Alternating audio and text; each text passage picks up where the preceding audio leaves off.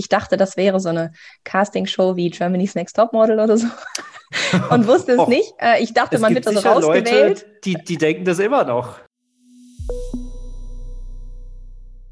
Mit Christina Tabille haben wir heute eine richtige Powerfrau im Podcast. Mit der ehemaligen Executive Managerin und der heutigen Gründerin von die Pferde-App habe ich über ihren Auftritt bei der Höhle der Löwen, Carsten Maschmeyer und die Herausforderungen für Gründerinnen gesprochen. Wer also erfahren möchte, wie es bei der Höhle der Löwen hinter den Kulissen aussieht, der sollte unbedingt dranbleiben.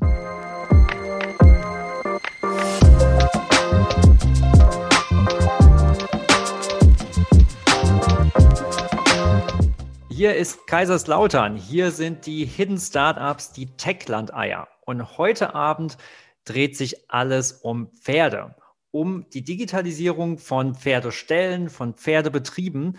Denn wir haben heute Christina Tabille zu Gast. Christina hat sich zur Mission gemacht, die Pferdewelt zu digitalisieren. Und ähm, da es in Deutschland eine Million Pferde und 1,7 Millionen Reiter gibt, ist es ein ziemlich relevantes Thema. Ich freue mich total, dass Christina heute Abend hier ist, sogar noch zwei Pferde mitgebracht hat. Hi Christina, schön, dass du da bist. Ja, vielen Dank für die Einladung. Und bevor wir aber einsteigen und darauf zu sprechen kommen, was genau ähm, du gemacht hast, wie du die Pferde-App gegründet hast, die Pferde-App ist nämlich das Start-up äh, von Christina, würde ich gerne erstmal noch wissen, wie du, was du eigentlich vorher gemacht hast. Wie war dein Leben, bevor du zur Gründerin wurdest? Ja, also ich bin, komme ursprünglich aus dem Münsterland, tatsächlich aus dem Kreis Warendorf. Wenn man jetzt ein Reiter ist, sagt man dann direkt, das ist die Hochburg des Pferdesports. Vielleicht deswegen gar nicht so abwegig, dass ich irgendwann mal endete in diesem Thema. Ähm, genau, bin in Münsterland aufgewachsen, habe dort Abitur gemacht, bin in einer Reiterfamilie tatsächlich auch äh, groß geworden ähm, und habe dann äh, BWL studiert, war zwischenzeitlich nochmal mehrfach im Ausland in den USA und in Argentinien. Ähm, genau, und habe dann BWL studiert, schon mit dem Schwerpunkt äh, unter anderem Entrepreneurship, also da das Thema Unternehmensgründung schon mal angeschnuppert und bin dann ähm, nach dem Studium in die Unternehmensberatung gegangen, habe da ein paar Jahre in einer externen Unternehmensberatung Industrieunternehmen beraten zu Prozessoptimierungen ähm, und das auch in unterschiedlichen äh, Branchen auch, oder Reorganisationen oder äh, Finanzsystem, betriebswirtschaftlichen Themen. Und äh, da sehr unterschiedliche Branchen. Ich war vom Stahlhersteller über äh, das Windkraft, äh, Windkraftanlagenhersteller ähm, ja, und bin dann zur Deutschen Telekom gekommen, was so ein bisschen auch der, äh, so irgendwo die Quelle am Ende auch für mein Startup war. In der Zeit habe ich das Startup angefangen zu entwickeln, aber war dann ein paar Jahre bei der Telekom ähm, in verschiedenen Funktionen. Mhm. Also das klingt jetzt so ein bisschen, als ob es schon immer auf die Pferde und das Startup hinausgelaufen wäre. Aber du warst ja auch durchaus eine ganze Zeit bei der Telekom und hast da eine beachtliche Karriere hingelegt wir kennen uns ja von der Telekom und ich weiß, dass du da eine ganz schöne Nummer warst. Du warst äh, Executive. Ähm, wie, sage ich mal, hat sich denn so lange in einem Großunternehmen dann überhaupt gehalten? Da muss ja auch irgendwas gut für dich gewesen sein. Also tatsächlich äh, sieht das wirklich jetzt ein bisschen so aus. Gut, das Thema Pferde verfolgt mich schon länger, aber dass ich da irgendwann mal äh, mit einer, auch mit an Selbstständigkeit Ende, äh, das war nicht geplant und auch überhaupt nicht so vorhersehbar. Ich habe im Studium schon bei dem Schwerpunkt immer behauptet, ich glaube, ich wäre gar kein guter Gründer, weil ich immer nicht sicher war, ob ich so den letzten Mut hätte, da mich in die vorderste Front zu stellen und das alleine durchzuprügeln. Ähm, und habe dann aber, ich glaube, bis dahin fehlte mir einfach immer auch die Idee. Als die Idee jetzt plötzlich da war, die irgendwie passte, war das gar kein Diskussionspunkt mehr. Also es mag so aussehen, als wenn sich dahin entwickelt hätte. Ähm, es hat sich vieles gefügt, aber nein, ähm, das war nicht ursprünglich geplant. Und ja, im Konzern äh, habe ich verschiedene Rollen gemacht. Genau, zuletzt war ich leitende Angestellte und Prokuristin im Bereich Technology Innovation. Ähm, ja, und äh, habe da verschiedene Projekte gemacht, fand ich auch alles sehr spannend. Ähm, äh, zuletzt hatte ich einen Linienjob äh, mit einem großen Team äh, im Personalbereich. Ähm, und in der Zeit, glaube ich, fehlte mir so dieses, ähm, vielleicht auch ein bisschen äh, diese, diese Abwechslung, der vielleicht in der Beratung hatte ich die, so intellektuell neue Themen zu konzipieren. Und in der Zeit habe ich mir dann in Nacht- und Wochenendschichten angefangen, die App auszudenken. Ähm, von daher, äh, ja, also war auch eine spannende Zeit, möchte ich auch gar nicht missen. Ähm, und aber hat sich dann so angeboten und ja, jetzt stehe ich hier. Also das heißt, du hast äh, einen Konzernjob gemacht, warst da auch wirklich erfolgreich drin, aber das Thema Pferde beschäftigt dich schon immer und das, was dir am Anfang gefehlt hat, die Idee, die kam dann irgendwann. Und wie du gesagt hast, du hast neben dem Job diese Idee erstmal entwickelt und wie hast du es dann geschafft, von diesem ersten Ideenfunken dann wirklich auch eine Firma zu machen? Wie kam es dazu? Also es ist nicht so, dass ich mein Leben lang nach einer Idee im Pferdesport gesucht habe. Das überhaupt nicht. Ich komme nur so aus ein bisschen aus diesem Thema Prozessoptimierung. So als Berater guckt man ja auch immer so auf so Strukturen und guckt, wo kann ich die verbessern. Und wenn man in diese Pferdebetriebe, was ja nichts anderes als landwirtschaftliche Betriebe sind, die sich halt um Pferde kümmern, äh, reinschaut, äh, wird einem da recht offensichtlich, dass da äh, vieles verbessert werden kann äh, mit Technologie beziehungsweise mit äh, ja, äh, anderen Prozessen oder Prozessoptimierungen. Und äh, wenn man der Brille da drauf guckt, so ist diese Idee entstanden, dass ich gesagt habe, da kann man doch was machen. Also diese Pferdewelt muss man sich vorstellen, wenn man nicht ähm, Reiter ist. Man kennt so aus der anderen Landwirtschaft schon, dass das sehr technologisch alles sehr weit ist. Also ein Agrarlandwirt ähm, hat in der Regel ein Tablet auf seinem Mähdrescher und der optimiert die Fahrwege auf dem Feld. Oder auch ähm, für viel Landwirtschaft, die haben dann auch Melkanlagen und Sensorik an der Kuh, die meldet, wann die Kuh jetzt gemolken werden muss. Mhm. Völlig mhm. normal für die Landwirte. Mhm. Für diese Pferdewelt ist das ganz weit weg. Ähm, da macht man ganz viel mit Kreidetafeln, äh, Ausdrucken, ähm, WhatsApp-Gruppen, wenn man ganz weit mhm. äh, fortgeschritten ist. Und von daher, da ist viel Potenzial. Und, das heißt, ähm, die, die Pferdewelt, die ist noch sehr ähm, so, wie sie wahrscheinlich vor 50 oder 100 Jahren äh, auch schon war. Und ich bin zwar überhaupt kein Pferdeexperte, aber Freunde von mir haben auch einen Hof, ähm, die machen damit auch ein Geschäft und so wie ich das kenne, ist da auch mal sehr viel Dreck, da ist immer sehr viel körperliche Arbeit, ähm, da muss man viel äh, sauber machen, muss sich kümmern. Ähm, das hört sich tatsächlich noch nicht sehr digital an. Und wie du ja sagst, da war noch nicht viel. Wie kamst du denn dann zu dem Punkt, wo du gesagt hast, da könnte man was anpacken, da könnte man was machen? Also klar, dieser Blick da rein, da, da, fällt einem dann auf, dass man da schon einiges machen könnte, wenn man vor allem sich auch mit digitalen Lösungen und ERP-Systemen oder so in Konzernen unter, äh, mal beschäftigt hat ähm, dann fällt einem auf, da kann man was machen. Und dann fing das ehrlich gesagt an mit der Idee, so typisch im Freundeskreis vor Corona, äh, bei Weinabenden, wo man dann mal so im Freundeskreis äh, sagte, man müsste doch mal und mhm. das wäre das nicht. Und so eine Idee, da, wenn das sowas hätte, das wäre doch schon echt hilfreich. Und gut, mein Umfeld besteht natürlich teilweise auch aus Reitern.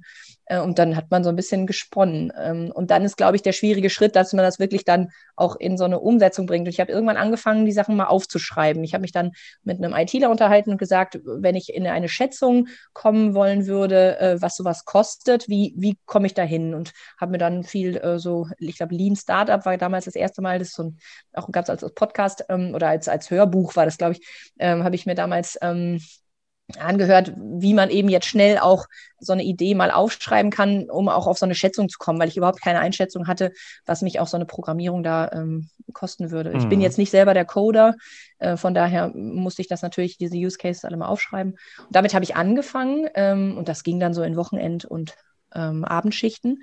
Und dann ist tatsächlich mir ein Programm innerhalb der Telekom sehr entgegengekommen, was es heute leider schon nicht mehr gibt, äh, was ein sehr, sehr großartiges Innovationsprogramm war, wie ich fand. Äh, das nannte sich Ucubate. Ähm, und das war ein äh, Programm, wo man die Chance hatte, sich als Mitarbeiter zu bewerben auf ein Stipendium.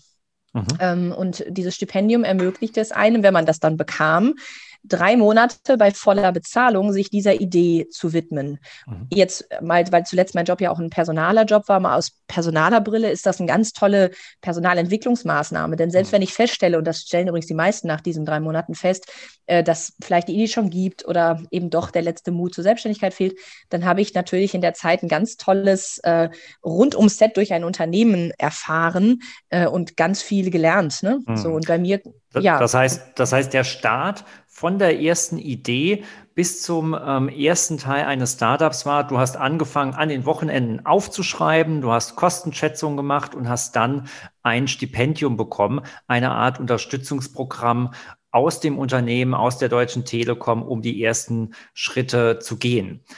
Du sagst, es hat drei Monate gedauert. Was kann man denn in drei Monaten überhaupt äh, erreichen? Das klingt ja relativ kurz. Was hast du da schon geschafft in diesen 90 Tagen? Also das ist sehr unterschiedlich, was sich die einzelnen Leute da als Zielsetzung gesetzt hatten. Äh, ich hatte ja so ganz grob mal die Use Cases runtergeschrieben. Ich hatte mir dann sehr rege Ziele gesetzt und mein Ziel war, ich wollte einen Prototypen haben, also so ein Mockup, also so ein Click-Dummy. Äh, ich wollte eine Webseite haben, ich wollte den Markt analysiert haben und ich wollte Investoren ready sein. Das heißt auch einen kompletten Business Case haben. Hm.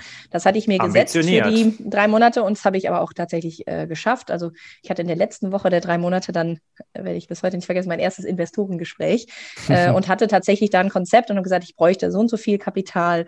Äh, so sieht das Ding aus. Ich habe es schon mit Kunden verprobt, hatte sehr viele mit Kunden gesprochen in den drei Monaten und das war natürlich eine tolle Zeit. Aber tatsächlich war dieses Programm, äh, als ich mir das begegnete, tatsächlich im Foyer der Deutschen Telekom traten da Kollegen auf, die da irgendwie was vorstellten. Und als man mir sagte, das wäre so ein Programm für jemanden mit einer guten Startup-Idee, habe ich gesagt, warum stehe ich da eigentlich nicht? Ich habe auch eine. Äh, und dann war das so eine Art äh, Katalysator, dass ich halt nochmal oder Multiplikator, dass ich ähm, dann jetzt nochmal richtig Drive kriegte. Ne? Vorher dümpelte das so ein bisschen in meinem Büchlein rum, wo ich halt so Sachen aufschrieb. Mhm. Mhm. Genau. Ja, und dann natürlich am Ende der drei Monate wusste ich, ich bin Investoren fertig. Das heißt, ich konnte auf Kapitalgeber zugehen, was man bei einer Digitallösung ja braucht. In der Regel, es sei denn, ich bin selber Coder und kann das selber schreiben. Ähm, und ähm, ja, bin dann auch zurückgekehrt in meinem Job äh, und habe immer gesagt, wenn ich jetzt, dann haben wir in, in äh, Nachmittags- und Abendschichten auch mit Investoren Gespräche geführt. Ich habe in der Zwischenzeit hatte ich auch meine damalige Mitgründerin aufgetan und habe ähm, immer gesagt, wenn ich einen Investor finde, dann gehe ich auch. Dann ist das ja eine super Chance, das einfach auch zu probieren und mal wahrzumachen. Wenn ich keinen gefunden hätte, dann wäre ich wahrscheinlich mhm. heute noch bei der Deutschen Telekom. Okay, das heißt, du hast äh, dieses Stipendium genutzt, das Programm, plus einige weitere Monate, um deine Idee so weit fertig zu machen, dass du Investorengelder bekommen hast schon ein Riesenerfolg. Dann kamen die Investorengelder. War das dann für dich der Zeitpunkt, wo du dann sagen musstest, hopp oder top? Entweder ich mache jetzt das Startup oder ich bleibe in meiner Konzernfunktion. War das so ein Entscheidungsmoment oder wie ging es dann damit weiter? Also grundsätzlich ja, ähm, wobei ich den Luxus hatte, dass man mich von der Telekom auch gar nicht unbedingt gehen lassen wollte und mir anbot, dass ich so eine Art Sabbatical nehmen könnte. Das heißt, ich hätte, habe dann angefangen, einfach das Startup zu entwickeln, die GmbH zu gründen und man sagte, hatte so ein bisschen im Hinterkopf, wenn die mit ihrer splinigen Pferdeidee dann irgendwann scheitert, dann kann sie auch einfach zurückkommen. Dann wäre nach einem Jahr auch tatsächlich einfach mein leitender Angestelltenvertrag wieder aufgeflammt mit allen Konditionen. Ähm, und das war natürlich ein schönes Backup, so am Hintergrund das zu wissen.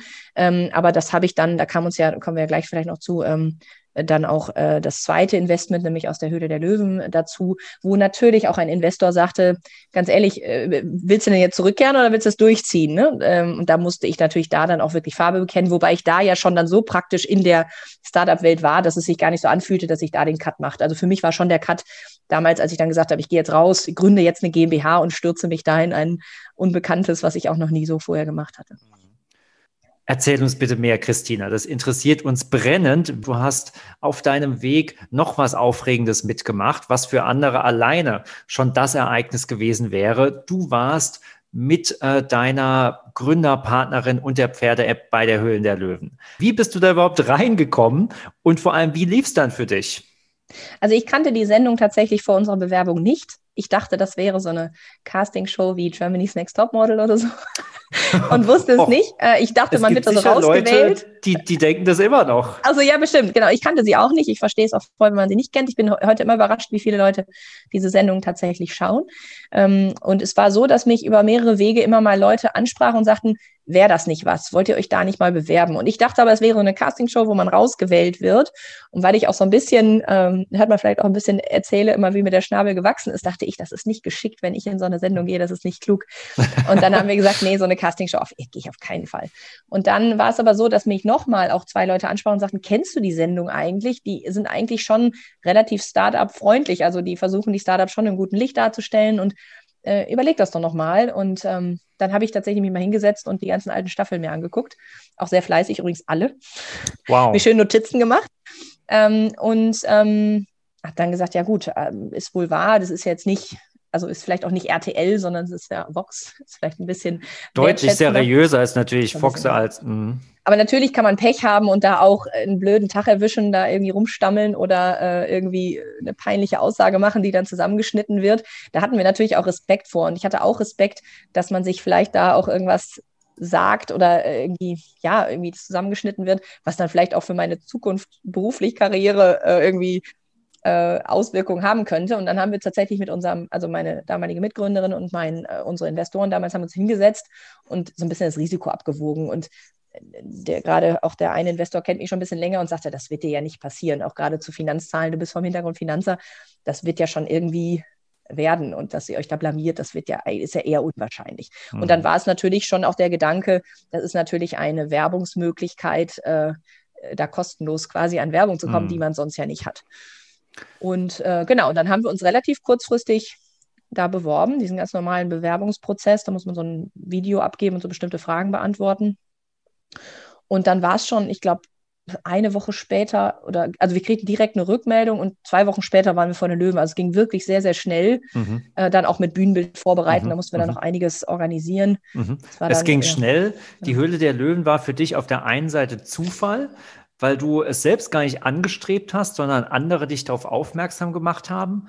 Auf der anderen Seite hast du es aber professionell perfekt vorbereitet, du hast dich schlau gemacht, du hast Risiken abgewogen, äh, um in diese Sendung zu gehen, um Werbung für dein Startup zu machen und vielleicht noch was mitzunehmen. Wie lief denn der Auftritt, die Sendung dann? Hast du abgestaubt und vor allem hat es dir auch Spaß gemacht? Also ich muss heute sagen, glaube ich, Fernsehen, ich weiß nicht, ob Fernsehen zukünftig mein Medium wird. Das fand ich schon alles relativ neu und auch an manchen Stellen so irgendwie ungewöhnlich. Aber ähm, äh, es war schon ja für uns sehr erfolgreich. Wir haben tatsächlich auch einen Investor gewonnen, und zwar den Carsten hm. Maschmeyer, der auch bis heute als Investor an unserer Seite ist. Ah, ja. ähm, wir hätten nicht damit gerechnet. Wir sind da reingegangen, nicht mit dem Ziel, also äh, wir hatten immer gesagt, wir freuen uns, aber wir haben nicht damit gerechnet, dass wir einen Investor gewinnen werden, weil die Branche ja schon sehr spitz ist und das ist ein sehr spitzes Thema. Ähm, tatsächlich mein Studium, meine Fleißanalyse der alten Staffeln hatte eins bewirkt, und zwar, dass ähm, ich wusste, dass es sich lohnt, sich vorher einmal mit den Investoren auseinanderzusetzen, wo die so herkommen, was die so treibt. Und dass es sich lohnt, wenn ein, die der Reihe nach aussteigen, die Argumente, die die haben, warum sie aussteigen, aufzugreifen, um vielleicht für die anderen sich nochmal interessanter zu machen. Das hatte ich ein paar Mal gesehen, dass das funktioniert hat. Und das habe ich gnadenlos gemacht. Und da ich auch nicht damit gerechnet hatte, dass einer oder wir nicht damit gerechnet hatten, dass einer einsteigt, waren wir auch nicht so richtig enttäuscht immer, als sie der Reihe nach alle sagten, übrigens auch inklusive Carsten Marschmeier, dass sie nicht investieren wollen. Ähm, und habe dann immer aufgegriffen, so, da würde ich noch was zu sagen und habe da dann weiter knallhart mhm. das durchgezogen. Und dann hat tatsächlich am Ende der Kastenmarschmeier sich ja nochmal umentschieden, was ich ganz mhm. interessant fand. War das so für Vox auch ein schönes, ähm, oder für Sony ein schönes klimatisch, also interessant natürlich vom mhm. Klimax, ganz mhm. interessant für die Sendung. Aber ja, äh, Christina, also, für uns gut. klingt für mich super spannend. Das heißt, ihr habt Kohle mitgenommen, ihr habt Carsten Marschmeier als Investor gewonnen. Christina, jetzt haben wir aber so lange über die Höhle der Löwen gesprochen. Wir wollen auch mal wissen, was ist denn die Pferde-App eigentlich? Was kann dieses Ding? Erzähl es uns bitte. Genau, also letztendlich haben wir zwei Versionen äh, der App. Das eine ist eine B2B-Lösung, also eine Geschäftskundenlösung. Das andere ist eine private App sozusagen, die am Ende hilft, den Alltag rund um Pferde zu managen.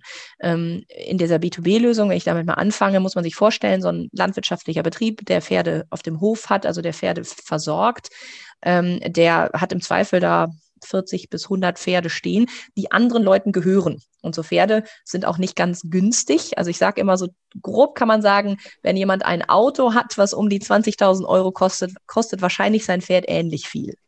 Das heißt also, wenn jemand auch ein Auto hat, was ungefähr 150.000 Euro kostet, hat er eben auch ein Pferd, was so viel kostet. Das heißt, es ist auch schon ein Wertgegenstand, den man irgendwo hinstellt, weil man ihn meistens nicht in den Garten stellen kann als Besitzer, sondern stellt ihn eben auf so eine Reitanlage und dann wird er versorgt. Für Laien immer sehr irre, was man da alles so mit den Pferden machen kann. So, und für diesen Betreiber dieses Stalls sehr ähm, aufwendig im einfachen Aufgabenmanagement im Alltag, ähm, weil eben da sehr viel rund um die Bewegung, Fütterung und die gesundheitliche Versorgung der Pferde anfällt. Und ich habe ja meine Mitarbeiter, die ich dann koordinieren muss als Stallchef. Und da genau hilft unsere App. Heute macht diese Welt das komplett über Tafeln, ähm, mhm. äh, Listen immer noch. Äh, mhm. Oder eben, wenn es ganz hochkommt, schon mit WhatsApp-Gruppen, was man natürlich sich vorstellen kann für eine Mitarbeitersteuerung eben sehr unübersichtlich ist. Und mhm. dann kommt hinzu, dass eben diese Besitzer der Pferde, also die Eigentümer, auch immer gerne noch reinfunken und sagen, bei bitte meinem Pferd heute das beachten und das zu tun. Das ist mhm. halt sehr komplex. Und mhm. da genau setzt unsere App an. Okay, ähm, Christina, bevor wir zu den der App für Privatleute kommen. Für mich, damit ich es nochmal verstehe, das heißt, die App-Version für Geschäftsleute, für die Stallbetreiber hilft ein Stall, wo viele verschiedene Pferde auch von verschiedenen Halter, Haltern betreut werden, dieses Management einfacher zu machen, dass die Pferde äh, ihr individuelles Essen, die Behandlung, das Training bekommen, äh, was sie verdienen. Das ist im Grunde die Lösung für die Stallbetreiber. Genau. Und du hast gesagt, für die Privatleute gibt es auch noch was. Was bekommen denn die von der Pferde-App? Letztendlich ist das das gleiche in klein. Äh, ich zum Beispiel habe diese zwei Pferde, die als Aufsteller hinter mir stehen, sind meine zwei Pferde. Ähm, da habe ich jetzt zum Beispiel zwei Reitbeteiligungen und meinen Ehemann, die ich da äh, koordiniere oder wir gemeinsam koordinieren, dass diese mhm. Pferde gut versorgt sind. Und da geht es dann auch darum, äh, wer macht heute was oder wer kümmert sich morgen oder wer kann sich kümmern, wenn ich im Urlaub bin. Und das kennt vielleicht auch jeder Hundebesitzer. Man muss sein Tier versorgen und da muss man eben gucken, dass die eben richtig äh, versorgt sind, wenn man das auch noch sportlich betreibt, auch richtig trainiert sind. Mhm. Ähm, mhm. Genau, und das zu koordinieren koordinieren. Das im Kleinen kann eben die B2C-Version der App, dass man okay. eben als Pferdebesitzer sich mit der Reitbeteiligung oder Familienmitgliedern koordiniert rund um hm. die Pferde.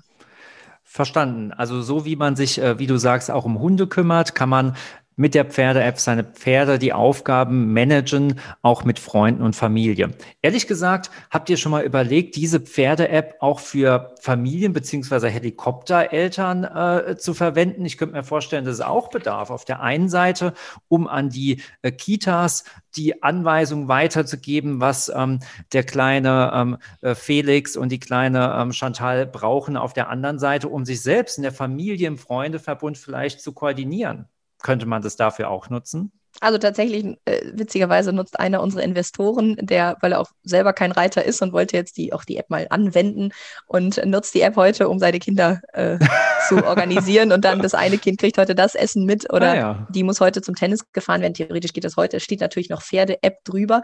Ähm, aber ja, wir sind auch sehr früh schon immer in der Entwicklung angesprochen worden auf andere Branchen. Da gibt es andere Branchen, die sehr ähnlich heute undigital sind. Und die Besonderheit, die jetzt in der Pferdewelt noch hinzukommen, die Mitarbeiter, die dort rumlaufen, sind auch nicht sonderlich tech-affin.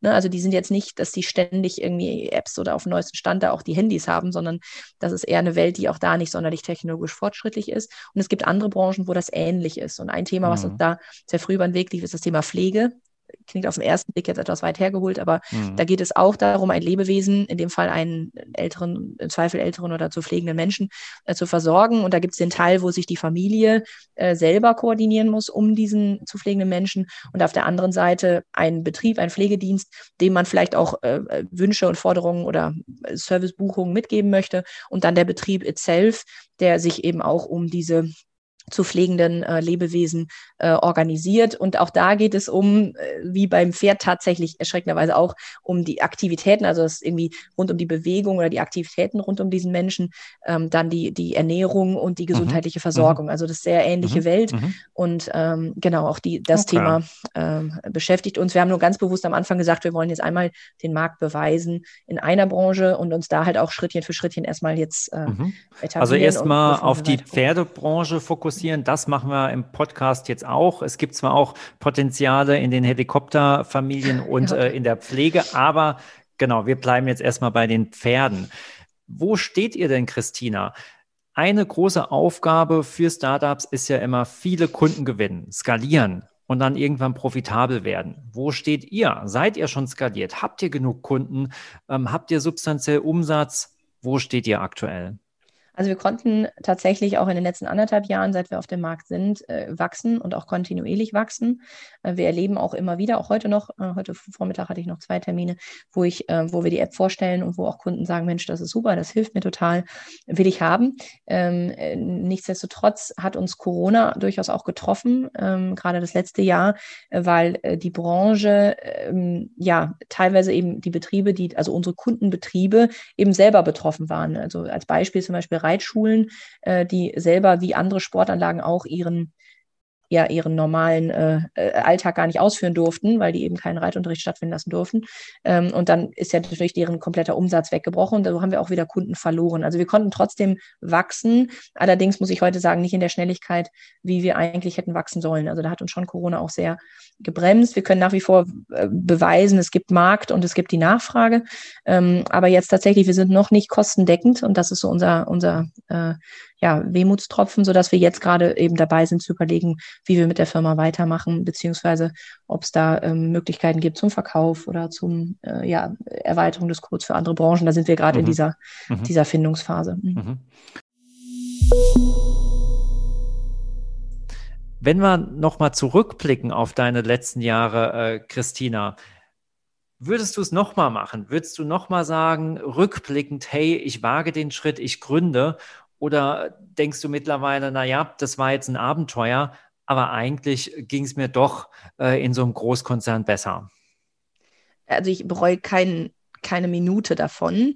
Jetzt müsste man mein nahes Umfeld mal fragen, was die eigentlich sagen, weil die haben schon auch, glaube ich, gelitten in den letzten zwei, zweieinhalb Jahren, weil die so diese Achterbahn der Gefühle ständig hm. mitbekommen haben äh, und mich da auch hin und wieder durchaus auffangen mussten oder mich aufgefangen haben, was ich sehr hilfreich fand. Ähm, aber nein, ich habe das keine Sekunde bereut. Ich habe ähm, damals mal irgendwie gelernt, was so für Entscheidungstypen sind. Und ich scheine so ein sogenannter Minimal Regret Entscheider zu sein, also der immer die Entscheidung wählt, wo er die geringste Reue empfindet. Und ich hätte es definitiv bereut, wäre ich im Konzern geblieben und hätte es nicht versucht. Ähm, so habe ich auf keinen Fall die Reue, das probiert zu haben. Selbst wenn ich jetzt am Ende vielleicht auch sagen muss, irgendwann mal, das wird nichts oder das ist dann am Ende nicht mehr mein Schätzchen ähm, dann habe ich das trotzdem versucht und bereue halt davon keinen Schritt. Aber natürlich ist das alles kein Zuckerschlecken. Äh, das hat sehr große Achterbahnfahrten. Man, äh, dann gehen natürlich die Positiv-Feedbacks, die man bekommt, holen einen aus jedem Loch wieder raus. Wenn dann ein Kunde sagt, Mensch, auf diese App, da habe ich gewartet. Wo wart ihr die letzten Jahre? Oder es läuft super. Aber natürlich hat man dann auch wirklich, wirklich Dinge, wo, wo es richtige harte Strecken sind, hm. wo eben äh, ja Investoren abspringen oder eben meine Mitgründung Ausstieg. In der gleichen Zeit hatte ich mir gerade zwei Wirbel gebrochen. Das waren schon schwierige Sachen und dann muss man trotzdem weitermachen. Habe ich trotzdem samstags mir die Wirbel gebrochen, montags hatte ich Termin in Frankfurt und die musste man dann wahrnehmen. Also es ist auch schon belastend, ne? Das ist eine Achterbahn. Mhm. Trotzdem gibt einem natürlich dann diese Positiv-Highlights, die Beflügelung, da weiterzumachen. Aber äh, es ist schon äh, alles nicht ganz, ganz einfach, aber spannend und ich fand es halt einen, einen, interessanten Ritt, wenn ich mal das Wort jetzt verwenden darf, mhm. äh, weil ich natürlich viel, äh, wahnsinnig viel gelernt habe und äh, mich jeden Tag neu äh, ja, eigentlich verwirklichen konnte auch in dem Thema mhm. und kann, ne, auch heute noch. Mhm. Ein heißer Ritt mit vielen Hochs, aber auch Abstürzen, mit hohen Belastungen. Es war aufregend für dich, aber ich habe verstanden, du würdest es nicht missen wollen. Du hättest es nochmal gemacht und zwar eine tolle Erfahrung. Genau, auf jeden Fall. Christina, wir sind schon im letzten Teil des Podcasts angelangt. Wir sind bei deinen 60. Deine 60, das ist eine Minute, bei der wir dich einladen, unseren Hörern etwas mitzugeben. Deine Vision, deine Gedanken, vielleicht auch ein Appell, das, was du loswerden möchtest in 60 Sekunden. Christina, deine 60 laufen jetzt. Genau, ich weiß nicht, ob das jetzt so weltbewegend ist, was ich hier sagen kann. Ich wurde öfter mal gefragt, äh, was so meine Learnings waren aus der Zeit. Und ich versuche jetzt da, glaube ich, so ein bisschen äh, so mal zu beschreiben, was ich anderen empfehlen würde, die vielleicht eine coole Idee haben und ähm, was ich da tun muss und was man äh, vielleicht auch da mitnehmen kann. Und äh, der erste Punkt, den ich jetzt mehrfach auch schon in der Vergangenheit sagen durfte, ist das Thema einfach machen, einfach mal aufschreiben und anfangen, klein anfangen, aber Dinge wirklich zu konkretisieren, es nicht beim Weinchen äh, zu lassen, wo man dann über diese Themen philosophiert, sondern wirklich mal aufzuschreiben, es zu konkretisieren, abzuklopfen und einfach mal zu machen. Ähm, und das Zweite, aber dann auch in der ganzen Zeit, was ich sehr stark lernen musste, auf seine eigenen Stärken, also seine eigenen Stärken zu kennen äh, und einfach auch da vieles zu probieren und auch ganz vieles Neues zu lernen, aber auch seine Grenzen zu kennen, wo man weiß, da muss ich jetzt mal einen Experten dazu rufen. Äh, jetzt als Beispiel bei uns auch juristisch oder Steuerberater, wo man wirklich sagt, da brauche ich auch Experten. Da hört mein Wissen dann doch auf. Oder eben bei uns auch natürlich die IT. Und dann habe ich gelernt, auf mein eigenes Bauchgefühl zu hören. Ich habe im Studium im Fach Entscheidungstheorie, hat mir der Professor gesagt, Frau Tabille, für Ihr Bauchgefühl werden Sie später nicht bezahlt. Und das sehe ich heute anders. Also natürlich muss man analytisch Themen immer analysieren, aber ich habe so viel gelernt, auf das Bauchgefühl zu hören und das hat uns auch bestätigt, dass wir da immer sehr gut lagen. Das heißt, das kann ich nur unterstützen. Wenn sich da irgendwas nicht richtig anfühlt, dann eben auch das nicht machen oder eben den Investor nicht nehmen, selbst wenn es bedeutet, dass es vielleicht dann auch keinen anderen gibt, aber da aufs Bauchgefühl zu hören. Und äh, dann hatte ich noch eben noch zwei weitere Sachen, das einmal dumme Fragen stellen. Also ich habe in der ganzen Zeit mein privates Netzwerk sowas von ausgesogen und ausgequetscht, weil es auch interessant ist, wenn man so im eigenen Netzwerk so hat. Da hat man ja immer irgendwelche Experten zu irgendeinem Thema äh, und die sind immer dankbar zu helfen und die wirklich auch so oft zu fragen, bis man es verstanden hat und da eben nicht vordergründig zu sagen, das muss ich jetzt wohl verstanden haben. Meine armen Anwälte mussten mir manche Absätze in den, äh, in den Verträgen auch fünfmal erklären, bevor ich es dann eben in den Verhandlungen auch stehend dann auch äh, verhandeln konnte, aber da auch gar nicht äh, scheu zu sein, da so lange nachzufragen, bis man es bis man's verstanden hat. Ja, und das Letzte ist natürlich, wenn man sowas macht, auch durchhalten und durchhalten. Ne? Also wirklich auch in schwierigen Phasen äh, wie heißt der Spruch so schön, wenn man hinfällt, äh, aufstehen, Krönchen richten, weitermachen ähm, und da äh, wirklich auch sich durchzubeißen. Natürlich hat man alle, und das hatte ich auch, auch mal Tage, wo man die Decke am liebsten über den Kopf ziehen möchte und sagen muss, es ist alles Mist und es wird alles nicht. Und da aber wirklich spätestens mal äh, nach zwei, drei Tagen die Kurve wieder zu kriegen und zu sagen, so, jetzt geht's weiter und äh, wir raffen uns da auf und, und machen weiter. Ähm, weil es lohnt sich. Das wäre so mein, Plädoyer. Ich weiß nicht, ob das jetzt 60 Sekunden waren, aber. Das, das waren wahrscheinlich fünfmal 60 Sekunden. Oh nein. Aber es okay. war auch durchaus sehr spannend, Christina. Ich habe mitgenommen, du sagst einfach mal machen, Dinge aufschreiben, es nicht nur beim Weinchen belassen, sondern loslegen und auch wirklich mal auf das Bauchgefühl hören bei Entscheidungen und am Ende natürlich dranbleiben, durchhalten und auch bei Rückschlägen immer wieder aufstehen. Und ehrlich gesagt, ich finde, ähm, wenn das jemand glaubwürdig äh, rüberbringen kann, dann bist du das, die da alles schon gezeigt hat.